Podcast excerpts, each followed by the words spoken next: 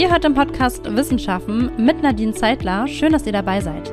Hier geht es um Wissenschaftskommunikation und spannende Themen, die mich interessieren und begeistern. Die Interviews sind teilweise Mitschnitte aus meinen Live-Radiosendungen oder fanden im Rahmen anderer Audiobeiträge statt. Ich wünsche euch viel Spaß beim Hören.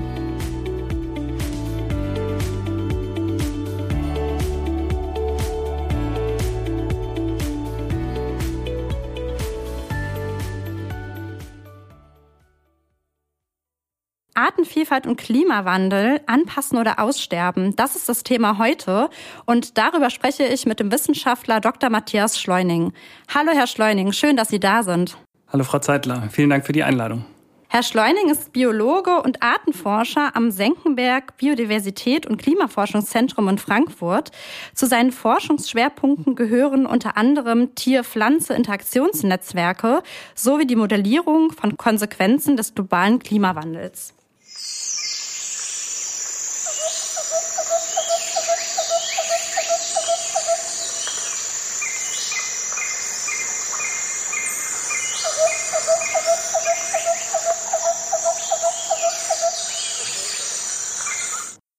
Herr Schleuning, ich falle jetzt mal direkt mit der Tür ins Haus. Wird es im Regenwald bald stiller werden? Wie ernst ist es mit dem Artensterben? Ja, es ist ernst. Der, der Weltbiodiversitätsrat schätzt, dass in den, in den meisten Artengruppen etwa 25 Prozent der Arten vom Aussterben bedroht sind und dass die, die aktuelle Aussterbewelle auch mehr als zehnmal so schnell ist, wie das im erdgeschichtlichen Vergleich der Fall war. Und gleichzeitig ist es so, dass wir recht wenig darüber wissen, welche Arten eigentlich verschwinden. Und das gilt vor allem auch für die Regenwälder. Wenn wir dort schauen, sind ganz viele Insektenarten gar nicht beschrieben, gar nicht dokumentiert. Insofern würde ich sagen, dass das Artensterben vor allem ein, ein leises, ein undokumentiertes Artensterben ist.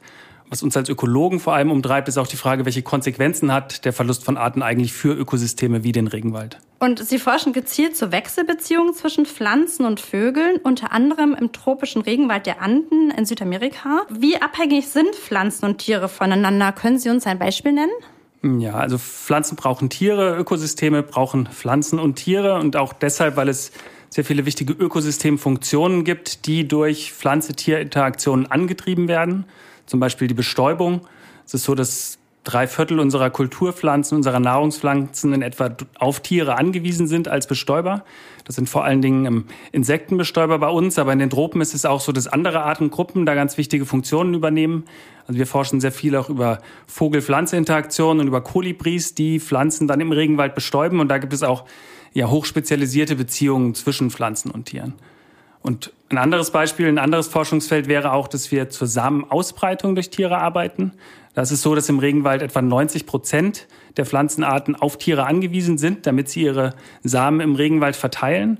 Und also es ist auch eine ganz, ganz wichtige Funktion, die den Regenwald am Laufen hält, die Renaturierung von Regenwäldern sicherstellt.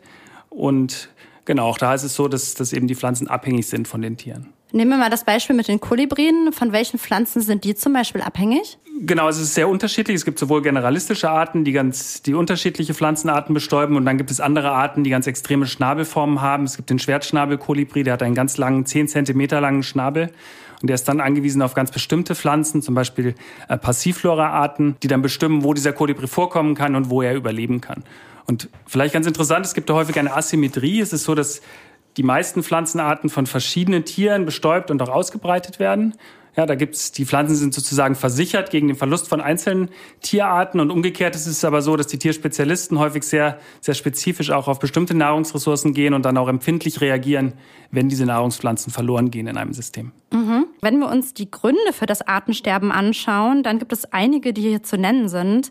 Umweltverschmutzung, Lebensraumverlust, Übernutzung natürlicher Ressourcen wie Überfischung zum Beispiel und eben der Klimawandel.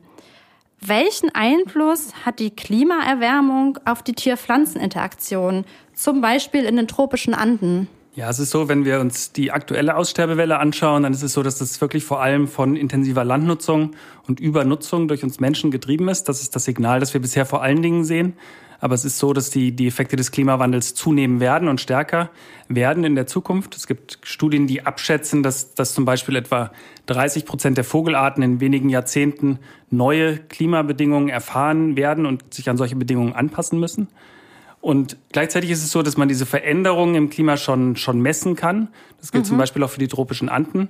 Das ist ein ganz schönes Beispiel. Es gibt eine Studie, die untersucht hat, wie sich Vegetationszonen in Ecuador in einem Vulkan, dem Chimborazo, ähm, verschoben haben seit Humboldt, indem sie verglichen haben, wie Humboldt die Vegetationszonen an dem Berg damals kartiert hat und dann geschaut haben, wo sind diese Vegetationszonen an dem Berg heute.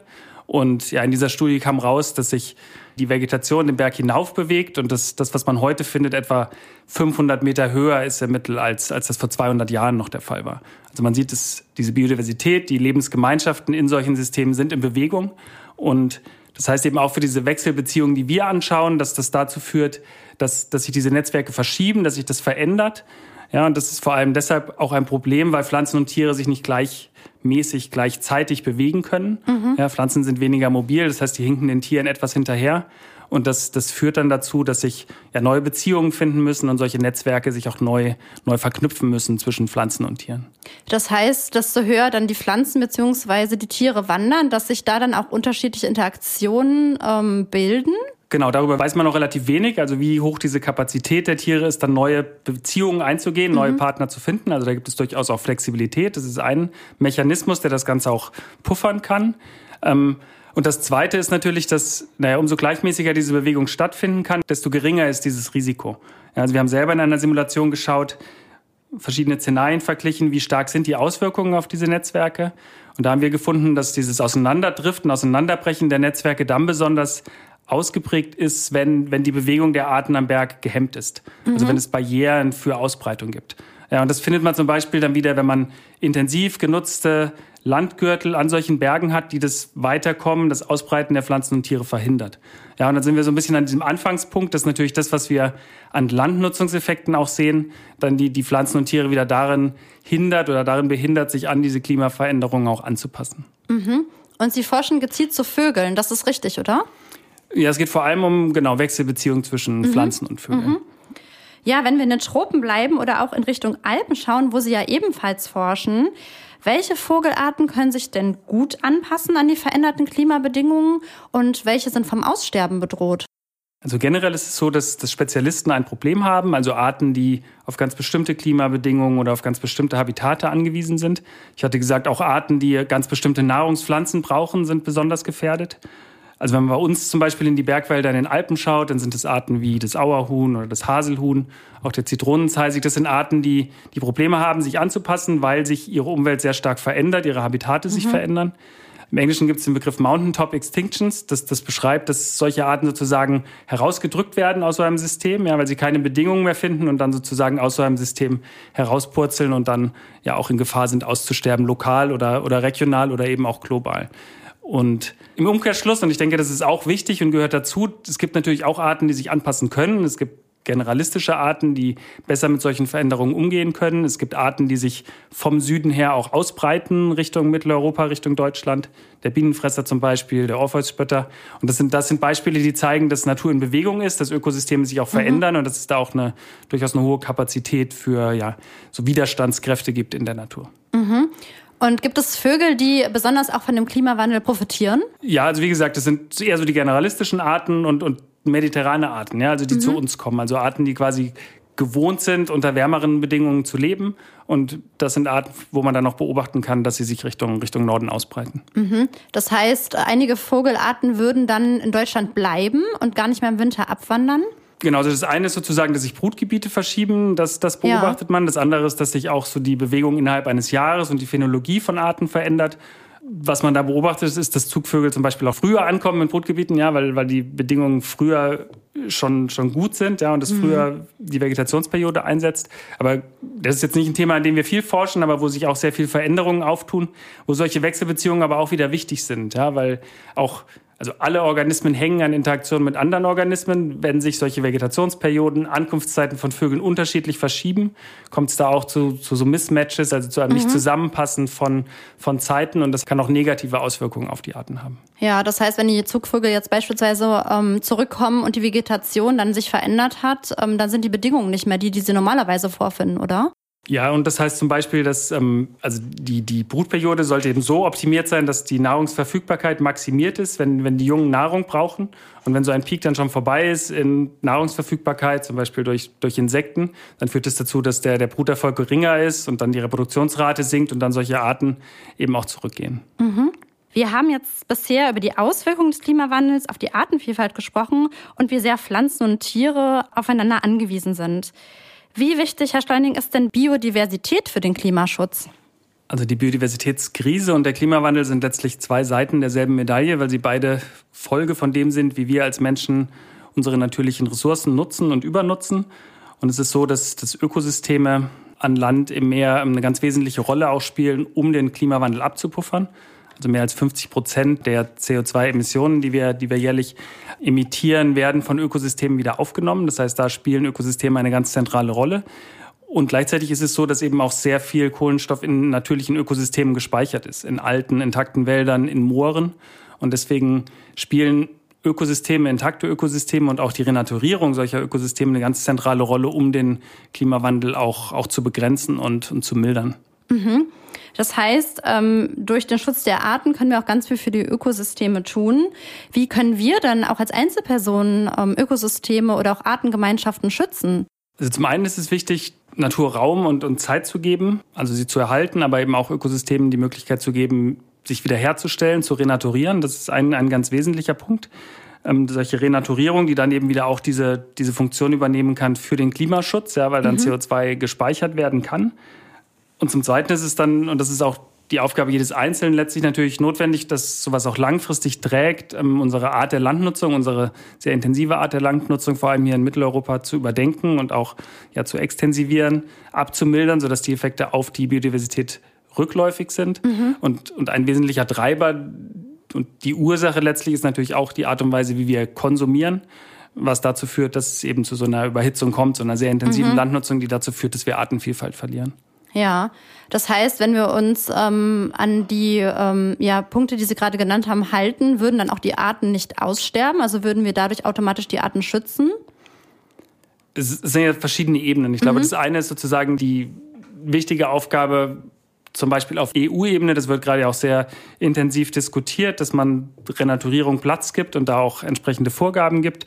Die andere Ebene ist, dass wir als Gesellschaft uns, uns so verändern sollten und, und Nachhaltigkeit stärken sollten. Und da kann jeder Einzelne auch beitragen. Und jeder, jede, jeder Fleischkonsum, der, der weniger wird, der geringer wird, ist natürlich auch ein Beitrag dafür, Landnutzung zu verändern, mhm. den Druck auf Artenvielfalt zu, zu reduzieren und damit auch etwas für den Klimaschutz zu tun. Ja.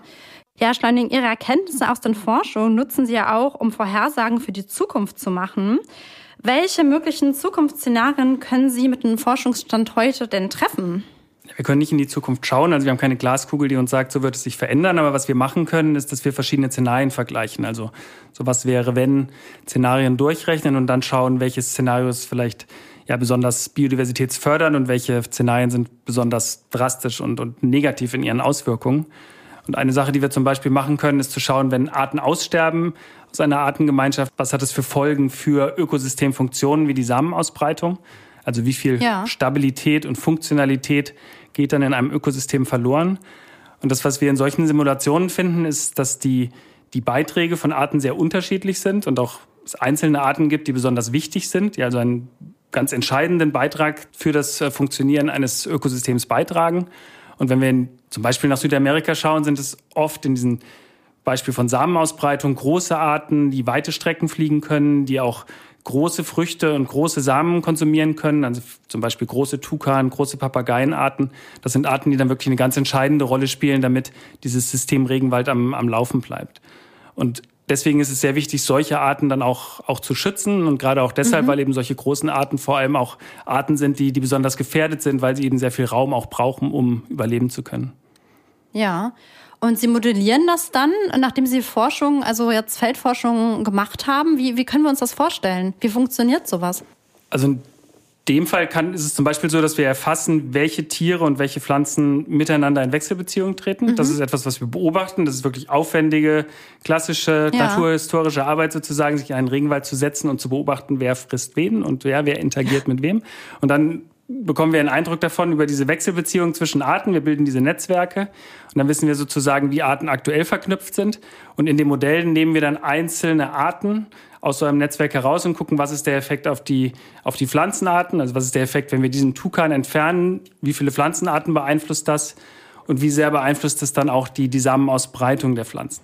Und da können wir zum Beispiel über ein Bewegungsmodell dann wieder schauen, welchen Einfluss hat das auf die Bewegungsdistanz der, der Pflanzen. Ja, also zum Beispiel können wir damit dann auch wieder schauen, wie weit können sich Pflanzen denn eigentlich bewegen. Ähm, zum Beispiel auch im Hinblick auf den Klimawandel. Ich hatte gesagt, mhm. Pflanzen hinken diesen Entwicklungen oft hinterher, weil sie eben auf die Tiere angewiesen sind als Vektoren, als die Organismen, die die mhm. Pflanzen bewegen können. Und was wir da finden, ist auch, dass, dass all das, was wir sehen an Klimaveränderung, ist viel schneller. Also diese Temperaturveränderungen sind viel schneller als das, was Pflanzen leisten können, um sozusagen im Gleichgewicht zu bleiben mit ihrer Klimanische, mit den bevorzugten Klimabedingungen. Also das ist dann eine andere Antwort aus diesen Studien, ist, dass dass allein diese Ausbreitungsfähigkeit von Pflanzen auch in den Anden nicht ausreicht, mhm. sondern dass die Pflanzen auch sicher dazu gezwungen sein werden, sich an neue Bedingungen, an neue Klimabedingungen, an neue Partner anzupassen. Ja, wie, wie weit können dann Samen zum Beispiel fliegen von Pflanzen? Ja, das ist sehr unterschiedlich. Ja. Also, das, also es kann mehrere hundert Meter sein, so ein klassisches, mhm. normales Ereignis von einer großen Art. Ähm, also der, der Vogel frisst so eine Frucht und einen Samen, dann hat, verdaut er ihn und dann scheidet er ihn wieder aus und dann entscheidet sozusagen sowohl diese Verweildauer des Samens als auch die, die Flugdistanz des Vogels in dieser Zeit darüber, wie weit so ein Samen wandern kann. Und ja, in der Regel sprechen wir da so über Entfernungen von, von mehreren hundert Metern. Es gibt mhm. dann Ereignisse, die auch mal extrem sein können, die sehr lang sein können und die sind dann auch wieder wichtig als extreme Ereignisse. Aber das ist eher die, die Ausnahme als die Regel. Ja, Sie haben gerade den Tukan genannt. Ähm, bleiben wir mal bei ihm als Beispiel. Wie viele Pflanzen, ähm, also wie viele Samen verteilt er denn im Regenwald etwa? Kann man das sagen? Ja, es ist schon so, dass, also ich hatte gesagt, große Arten sind besonders ja. wichtig. Zum einen, weil sie sich weit bewegen, weil sie auch relativ lange Verweilzeiten von Früchten und Samen im Körper haben. Das heißt, sie sind wichtig als Samenausbreiter. Und wenn ein Vogel einen großen Schnabel hat, kann er sowohl kleine Früchte fressen als auch große Früchte. Mhm. Und dann beobachten wir, dass solche Arten auch ja, in unseren Beobachtungen 20, 30 verschiedene Arten regional auch ähm, fressen und ausbreiten können. Und es ist natürlich auch so, dass das dann bestimmte Arten fruchten in einer Zeit des Jahres, andere Arten zu einer anderen Zeit des Jahres. Das heißt, über so ein ganzes Jahr und über so eine ganze Gemeinschaft können das auch gibt es Beispiele von, von Arten wie dem Andenfelsenhahn, dass sie dann hunderte verschiedene mhm. Arten, Pflanzenarten ähm, ja, verzehren und auch ausbreiten können. Okay, und was ich so raushöre, ähm, bedeutet das, dass besonders große Vögel im Regenwald geschützt werden sollten? Oder kann man das so pauschal nicht sagen? Es ist generell so, dass, dass große Organismen, große Vögel, auch große Säugetiere häufig sehr wichtige Funktionen in Ökosystemen übernehmen, weil sie auch einen besonders starken Einfluss mhm. auf Ökosysteme haben. Und da solche Arten eben auch besonders gefährdet sind durch Übernutzung durch den Menschen zum Beispiel, ist es so, dass solche Arten ja besondere Aufmerksamkeit und besonderen Schutz benötigen. Ja, okay. Ja, wir haben jetzt viel aus der Forschungssicht über das Thema Artenvielfalt im Klimawandel gesprochen. Was treibt Sie, Herr Schleuning, denn ganz persönlich bei Ihrer Arbeit an? Ich glaube, das erste ist wirklich die, die Schönheit der Natur und die Faszination für die Natur, die so der Motor ist und, und die, die Leidenschaft kreiert, sich damit sehr intensiv zu beschäftigen. Und als Wissenschaftler leben wir dann auch von der Neugierde, komplexe Prozesse zu verstehen, Ökosysteme zu entschlüsseln und, und Sie vielleicht auch so ein bisschen gelernt haben in dem Gespräch, gibt es da sehr viel, was auch noch unbekannt ist, gerade auch in artenreichen Ökosystemen. Das heißt, da gibt es sehr viel Neugierde und sehr viel Interesse, diese, diese Ökosysteme weiter noch besser zu verstehen und die einzelnen Puzzleteile zusammenzufügen. Und das andere, vielleicht auf einer anderen Ebene, ist es auch so, was, was Wissenschaft sehr spannend macht und auch sehr bereichernd macht, ist, dass all diese Fragestellungen, über die wir jetzt gesprochen haben, wir natürlich auch in, in, Teams, in großen, in internationalen Teams auch bearbeiten und es sehr inspirierend ist, auch mit Kolleginnen, Kollegen, Forschern, Forscherinnen aus der ganzen Welt diese, diese Herausforderungen zu adressieren und gemeinsam daran zu arbeiten. Ja, Sie haben ja einige Zeit auch in den Tropen geforscht und dort auch gelebt. Gibt es da ein besonderes Ereignis, äh, was Sie besonders ähm, ja, geprägt hat oder auch was Sie mitgenommen haben? Gibt's da das ist was? eine gute Frage. Ja, es, ja ich habe genau vor allem während meiner Doktorarbeit auch sehr viel selbst solche Daten erfasst und ich glaube, es ist einfach, wenn man das erste Mal in so einem Regenwald ist und wir haben begonnen mit diesen Regenwaldgeräuschen und einfach diese auch diesen Klangteppich und diese Vielfalt wahrnimmt, dann ist das etwas, was man nicht mehr vergisst und was einen auch sehr prägt und was dann auch die Motivation ist, sozusagen dazu beizutragen, diese Vielfalt auch zu erhalten, weil da ist leider auch sehr viel im Umbruch und es ist gleichzeitig ein ganz großer Schatz und eben auch ein wichtiger Schatz für uns Menschen, dass wir diese Ökosysteme so erhalten, wie sie, ja, wie sie jetzt sind und dass sie, dass sie funktional bleiben, dass sie stabil bleiben und dass wir auch diese Schönheit der Natur für uns als Menschen schützen. Ja, sehr wichtig auf jeden Fall. Was würden Sie dann als nächstes gerne mit Ihren Forschungen herausfinden? Was sind da nächste Schritte in den einzelnen Projekten? Ja, wir arbeiten sehr viel daran, möglichst umfassend über ganz verschiedene Arten hinweg zu arbeiten. Also wir wollen vor allen Dingen verstehen, welche Rollen, welche Funktionen haben Arten denn in Ökosystemen. Ja, das, das ist so die zentrale Frage. Und häufig hat man das gemacht, indem man eher so auf bestimmte Systeme, einzelne Arten geschaut hat. Und was wir versuchen, sind Ansätze zu entwickeln, die man auf ganz viele Arten gleichzeitig anwenden kann die wir also ganz viele Informationen auch zusammentragen aus Sammlungen, aus den Ökosystemen selbst und um damit sozusagen dieses, dieses Gesamtbild zu schaffen. Und das ist so ein Ziel, dass wir für die tropischen Anden oder für den Kilimanjaro in Afrika, wo wir auch arbeiten, noch mehr Wissen sammeln, wie Ökosysteme als Ganzes funktionieren und wie jede einzelne Art zum, zum Funktionieren eines Ökosystems beiträgt. Ja, und eine ganz andere Frage, wir haben ja viel auch über Vögel gesprochen. Gibt es da einen Vogel, der Sie besonders fasziniert? Gibt es da einen? Na, ich hatte vorhin den Andenfelsenhahn aus Peru ja. Äh, genannt. Das ist irgendwie ein, ein, knallroter Vogel, der auch ein ja, sehr interessantes Balzverhalten hat und auch zu dieser Geräuschkulisse sehr eindrucksvoll beiträgt und ist gleichzeitig auch ein sehr wichtiger Samenausbreiter in diesen Bergregenwäldern. Das wäre jetzt so eine Art, die, die mich sehr fasziniert und die wirklich ein ganz tolles Element dieser Wälder ist. Ja. Herr Steining, ich wünsche Ihnen auf jeden Fall viel Erfolg mit Ihren nächsten Projekten und dass Sie weiterhin ja mit so viel Leidenschaft forschen. Vielen herzlichen Dank, dass Sie heute hier waren. Vielen Dank für die Einladung, hat Spaß gemacht. Das freut mich.